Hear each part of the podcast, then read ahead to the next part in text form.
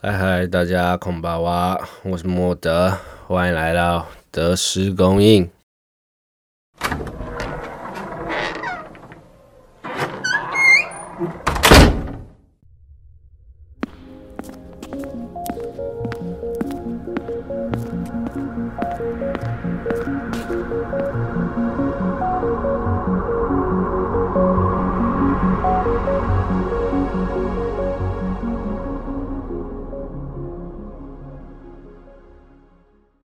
在开始节目之前，想要讲一个小故事，是关于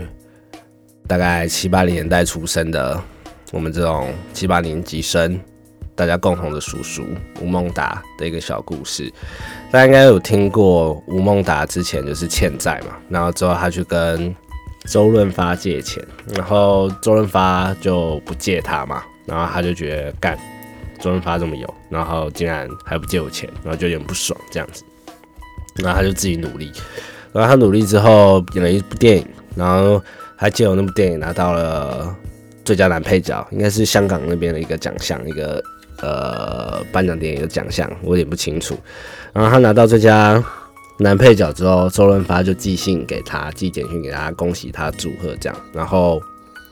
吴孟达他也没有理睬他，他们就冷战一段时间。然后直到之后，就有一个友人跟吴孟达说啊，其实他演那部电影，然后最佳男配角那部电影，他能得到这个位置，那个演出机会，其实是周润发私下引荐，就是推荐他这样子。然后这故事就默默的听完这故事，一定就是你会觉得说，哇，周润发就是一个为善不欲人知的好人嘛。这个故事的主角听起来反而就是周润发。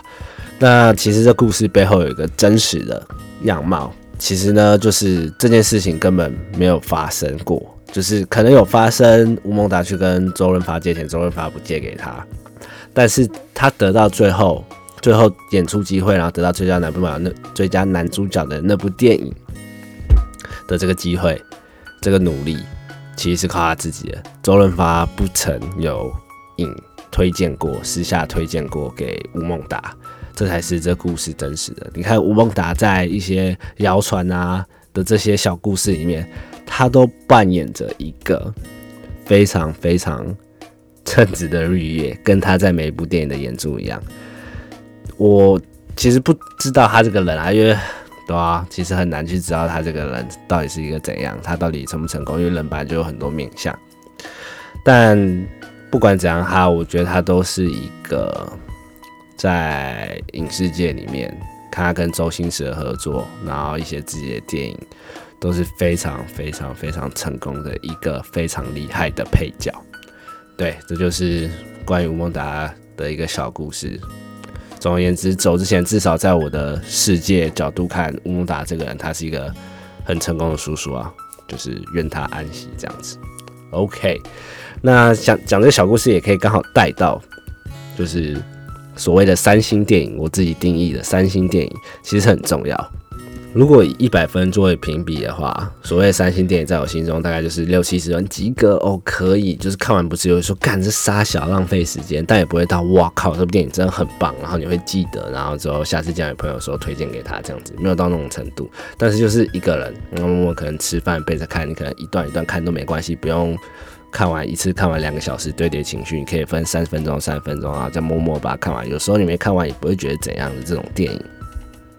那其实这种三，我称为三星电影这种电影，其实在我人生中是一个蛮重要的一个存在。它不但陪伴我一些寂寞时间，或者是一些难过的时间，因为有时候难你难过、心情阿杂的时候，看一些真的很棒的作品，你其实要用心、要用力去看，然后你就会累。那其实这些电影就帮助你放松，然后中间它可能穿插几个台词对话，是搞不好是对你人生有启发的。我觉得这很棒。然后或者是一些很坑的东西，你没办法在那些杰作里面看到一些很智障的东西。其实你在在你眼中的反馈，它给你的是一种不同的，我觉得是不同的疗愈方式。所以其实三星电影，三星电影是其实的，我觉得它有它一个特殊的价值啊。那刚好我这两个礼拜。看了两部我自己认为三星电影，第一部呢就是漫画改编的《碧蓝之海》，那非常好笑，非常疗愈，完全就是它是漫改作品。那它其实也算是我人生中认真数一数二好的漫改电影，因为漫改电影通常都烂的跟屎一样，没办法。但这部真的是别出心裁啊，真的是有惊艳到我。那第二部就是小松菜奈演的《再见了，纯》。那这部电影就是一直都在有片单看，然后我一直都断断续续看，看了前三十分钟，再回去重看前三十分钟，然后终于找时间把它全部重新看完了。那说它好，也真的也没有很好，它中间有几个他妈超尴尬的，超尴尬，我不知道在演啥小的地方。那会看这部电影，主要就是因为小松菜奈，毕竟她那么那么那么美，对吧？很正这样子，所以其实这部电影光看小松菜奈就可以把它撑完了，就是看他在那边秀，完全 OK。那我们现在讲讲《碧蓝之海》这部电影，《碧蓝之海》这部电影是改编漫画，然后漫画是井上兼二他做的画，那漫画超棒，真的超棒，超好笑，真的。我现在呃，因为我目前就只有看到三十集话，其实是在进度就现在连载的一半而已吧，但是我觉得它真的很好笑，从第一集好笑到三十几集，没错，这就真的是那么好笑，每一集都很好笑，然后很疗愈。然后你会想跟里面的角色当朋友，那他也有震惊的，他也会有震惊的，因为他其实是一部讲潜水的电影，那还有震惊的东西，然后人物跟人物的互动，它其实也带给你一些新的观点，就是这些角色，我觉得他们在碰撞出一些火花的时候，化学效应的时候是不会让你觉得很尬、很傻笑，不可能这样子，是非常合情合理，然后又会带给你经验。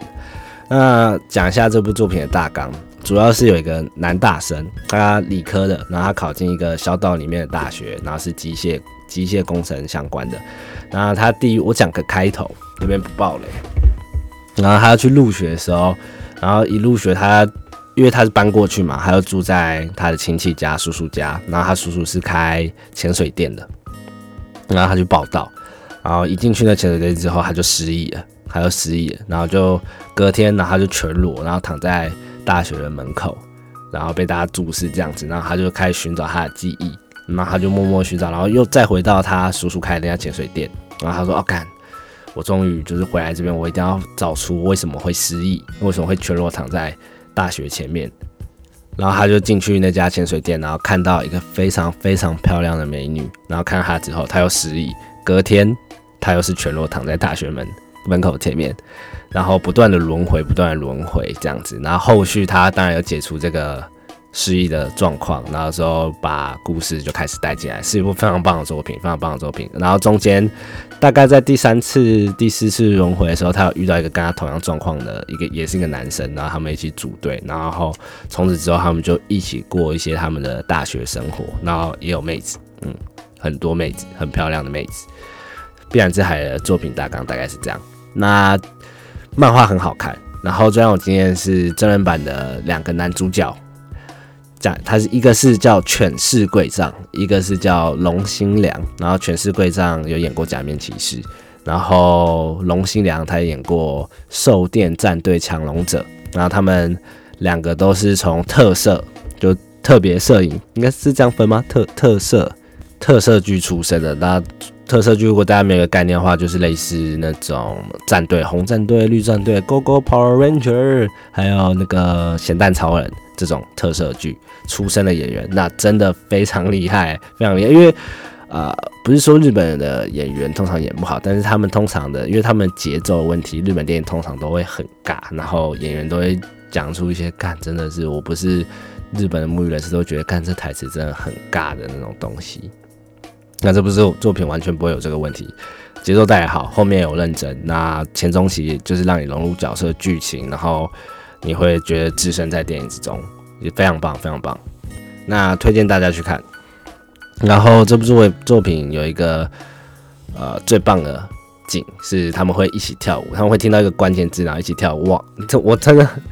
我也会看《歌舞青春》什么之类，但其实对于他们在歌唱跳舞的片段，其实我都会欣赏，但没有觉得说就是特别惊艳我。但这一部他们跳舞的场景真的是完全惊艳到我，到我现在都还记得，而且非常非常的洗脑，然后表情都做的很生动，很好笑这样子。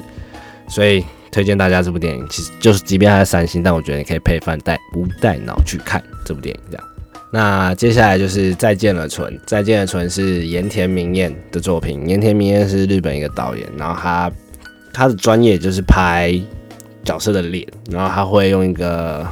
他自己的独特技巧去在。影视产影视作品上面去呈现他对于脸的看法，然后很容易把焦点摆在角色演员的脸上面。他有开过一堂课，然后他的主题就是讲脸，然后他觉得说他看了脸之后会更加理解故事的内容，就是角色他的表情啊，他在脸上面的一些呈现，就是一个故事非常高的很多层次，是可以表现出故事里面很多层次的。他认为。脸可以被称为脸，是因为他在此时此刻存在于此。哇，非常除了非常的绕口以外，完全不知道还广阿小，反正就是一种艺术家读不到的观点吧。不过他之前拍过一部，也是漫，诶，是游戏改编还是漫画？我有点忘记，因为我是玩游戏先，叫做多罗罗哦，多罗罗也是一部很棒的作品，但是他拍的，我是本身主观的不喜欢啦，因为可能游戏做太棒，所以我这个比较出来是有些失望这样子。那接下来就是讲演员部分，演员部分就是小松菜奈嘛，然后小松菜奈就是我真的不用多的解释了吧，可爱、真美、天才，演技我自己认为时好时坏，嗯，有点，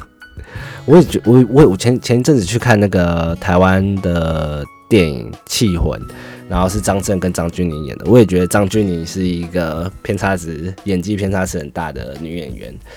就是在哭戏或什么一些东西很。感情满的地方的的一些演出的时候，我都觉得哇靠，很厉害，有打动我。而且一路看他，因为蛮常看到他的作品嘛，然后会觉得他有进步这样子。但他演平常日常的互动的时候，觉得哇，干好假，好鸟这样子。嗯，小松菜奈，小松菜奈也有给我这样的感觉。可是就是他他正嘛，天才，所以就是你看得下去。再来就是门胁麦，其实是再见的纯的，我觉得是核心角色。那其实我看他的作品不多，之前有看过，之前看过他的作品也只有《火花》，就是菅田将晖演的那部电影版。因为《火花》有很多种影集版跟电影版，我看电影版《火花》也是部很棒的作品。那再来就是陈田林，陈田林就是日本的一个吉尼斯里面的男偶像。那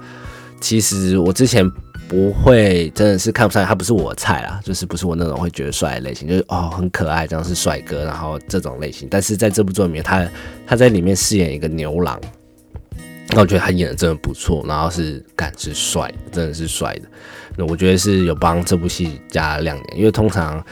那种两个男女主多了一个。男主的这种这种互动哦，就是譬如说两个男的，一个女的，然后两个女的，一个男，这种突出呢比较少数的那种异性，不同性别的人。虽然现在性别是自我认知嘛，但我觉得在剧情演演绎上面，那种要扛的少数性别角色，反而要扛的重量会比较重，很容易造成尴尬。因为我觉得那是他们之间是是有一个化学效应的。我来想想有什么例子可以举呢？哦，像是像是之前陈乔恩演，或者很小的时候看的，我记得就是他跟，呃，那叫什么名字？阮经天啊，干阮经天演的《命中注定我爱你》，就是陈乔恩。我记得陈乔恩在里面，他当然是主要是互动在阮经天男跟陈乔恩这这对男女主角里面，但是他有另外一个角色陈楚河，因为一个好的演员，他面对譬如说 A 男跟 B 男的时候。一定会有一个差距嘛，因为角色性格就完全不一样，所以你互动你要以那个角色你自己本身的女主角的本质去对应两种，比如说花美男啊，或者是热情狗派男啊，不一样的相处模式嘛，所以这就看得出来演员的一些差别，然后很容易沦落到很尬，因为觉得干什么互动都一样。那陈乔恩我觉得已经算很厉害的，《命中注定我爱你》我觉得蛮好看的，小时候印象的很深刻这样子。那现在来讲那个《再见了，纯》的大纲，就是门胁麦饰演的哈鲁，然后小松菜奈饰演的 Leo，他们组成的哈鲁 Leo，他们组成的乐团，然后还有刚刚讲陈田林担任他们的经纪人兼乐乐评管理员，然后因为他们之间纠葛而踏上的。最后一场公路巡回巡演，解散前的公路巡回巡演，而发展出来的故事。那整个架构其实很简单，然后也很直白。那其实我里面最喜欢的一场戏就是门胁麦的教小熊菜奈弹吉他，很美。那两个女生的互动，那个火花非常非常的像。但是就是有几段不是他们两个演的，其他角色演的两个也是两个女生互动，感超级尴尬，完全就是就是尴尬的顶点，真的是非常尴尬，超级尴尬，看了不舒服，真的真的真的真的。那就是推荐大家这两部作品。那其实真的没什么好爆雷的，就是大家有空不带脑想放松的时候可以去看。那我现在录音环境因为遇到一个不可抗力，所以我要先挑了今天就只做一个赶时尚最草率结尾。大家拜拜。